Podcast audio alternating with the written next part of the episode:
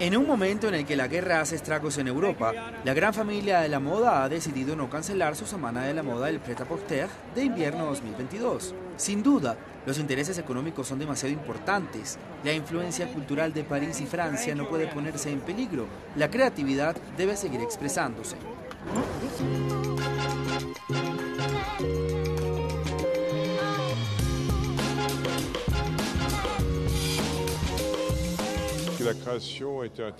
La creación es un signo, una manifestación de la vida, como la creación artística y estética. Diría en todas las circunstancias, la moda es también un factor esencial en la emancipación de mujeres y hombres. Disonancia cognitiva, un espíritu serio y solemne en un cuerpo ávido de deseo. Bajo una gigantesca carpa instalada en el Jardín de las Tullerías, María Grazia Ciuri, para Dior, ha confeccionado una colección compleja y exuberante. Me gustó mucho la idea de pasar por las épocas y me fascinaron los materiales. Me encantó el tul, me encantaron los materiales técnicos y me flechó el traje con el suéter negro y la falda de tul que era sublime. ¿Y las protecciones para motoristas? Me encanta la chaqueta negra, me encanta, quiero ponérmela. En un escenario diseñado por la artista feminista italiana Mariela Bettinecci, que nos invita a echar una nueva mirada a los retratos de mujeres pintados durante el Renacimiento. María Grazia Ciuri reinventa los modelos históricos de la casa con técnicas innovadoras desarrollada por el emprendimiento italiano Tire Lab. Se suele pensar en la tecnología como algo abstracto, orientado a la comunicación, y no como algo que pueda ser útil para la humanidad o cómodo para ella. Encontré en este emprendimiento un nuevo taller, una nueva idea de taller porque trabajan con patrones como nosotros. Tienen máquinas, hacen pruebas técnicas y es muy inspirador. Normalmente utilizan sus creaciones para deportes o experiencias extremas. Pero todos estos conocimientos podrían ser útiles en cualquier lugar de la vida cotidiana. Así que mezclé esta conversación, que es muy experimental, con la tradición de la artesanía en la moda y creo que este tipo de diálogo podría mejorar la moda en el futuro.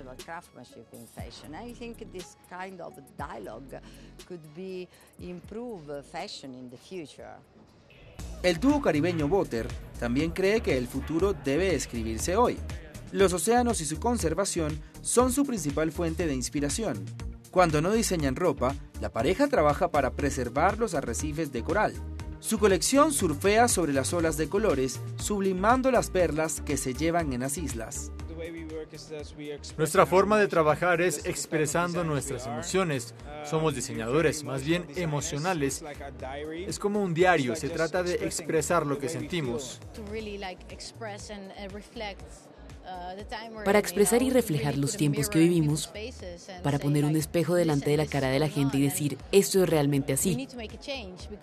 Las cosas tienen que cambiar, pero ¿cómo lo conseguimos? ¿Cómo es el futuro? ¿Y cómo ser brillantes? Esto es lo que mostramos a través de nuestra colección. Queremos que la gente imagine el futuro.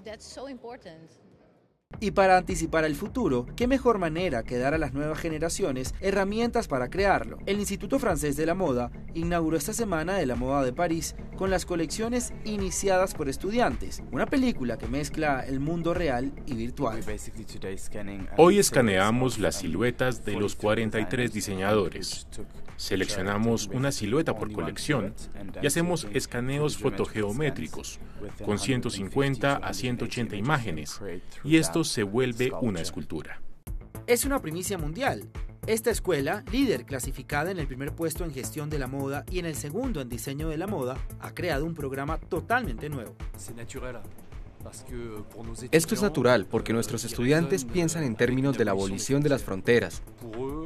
Para ellos, el mundo real y el mundo virtual son espacios que dan rienda suelta a su creatividad, así que no los distinguen. Para ellos, todo este mundo virtual ofrece nuevas perspectivas y posibilidades creativas. Así que no hay separación, hay una especie de fluidez. Y lo que queríamos mostrar, sobre todo con los accesorios, es que los límites de la creatividad podían llevarse aún más lejos y sobrepasarse si los poníamos al servicio y apoyo de una tecnología que nos permitía crear objetos para este nuevo mundo virtual llamado metaverso.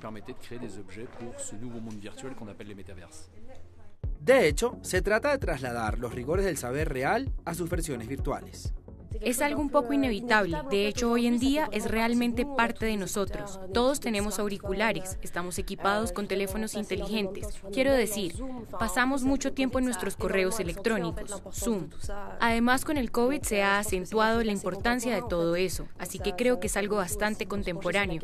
Por eso vale la pena analizar y qué relación, de hecho, tenemos realmente con todos estos objetos. Se está convirtiendo en parte de la moda. Cuando siempre usamos auriculares, se está volviendo un poco más como los aretes. En cierto modo se está convirtiendo en una parte de la estética.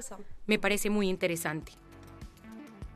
Esta temporada, la Semana de la Moda de París lo ha expresado sin ambigüedades. Es gracias a la experimentación por todos los lados que quizás nazca un nuevo mundo.